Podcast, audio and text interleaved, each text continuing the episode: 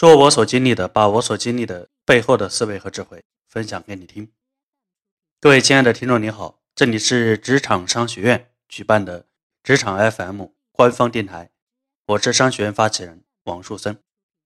早上在微信里看到很多这样的群发消息，有群发母亲节祝福的，有群发早安这种问候之类的鸡汤文等等等等。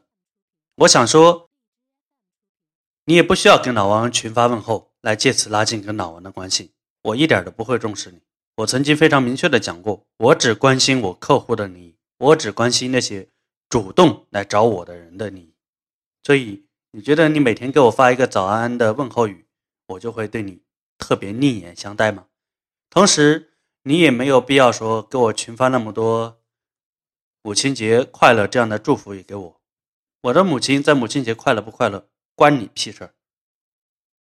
再说了，你把母亲节快乐的这种祝福语发给老王，这是几个意思啊？说句不好听的，尤其你在这儿矫情，在这儿造作，你倒不如今天给你老爸老妈打个电话，给他们打个两千块钱去。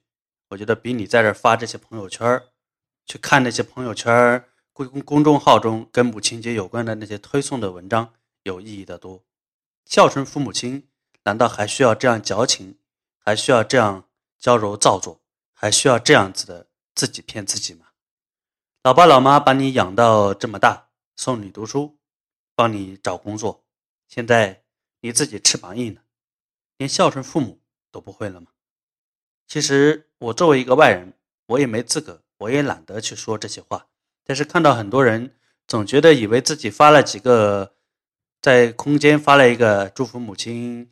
哎，节日快乐，生我养我辛苦了，等等等等。看见大家在朋友圈里转转讨论讨论，怎么样的，就以为是孝顺了父母这些人的卑鄙、弱智的嘴脸，我真的实在看不下去了。真的，大家仔细想想，孝顺父母真正的方式到底应该是什么样子的呢？你的父母亲会因为你做了一些什么事情，做到了一些什么样的结果而感觉到？他们心里很幸福、很开心、很快乐呢。我相信，如果你已经工作，已经二十多岁、三十多岁，这个问题你应该想得明白。那既然想得明白，那就不要去玩虚的，玩那些群发祝福啊，读那些公众号推送的跟母亲节有关的这些乱七八糟的文章啊。那你该干嘛就干嘛，对不对？再说了，母亲节本来就是一个舶来品，外来的。跟我们中国人母亲又有什么关系呢？你当然可以借着这个机会拉近跟父母亲之间的感情。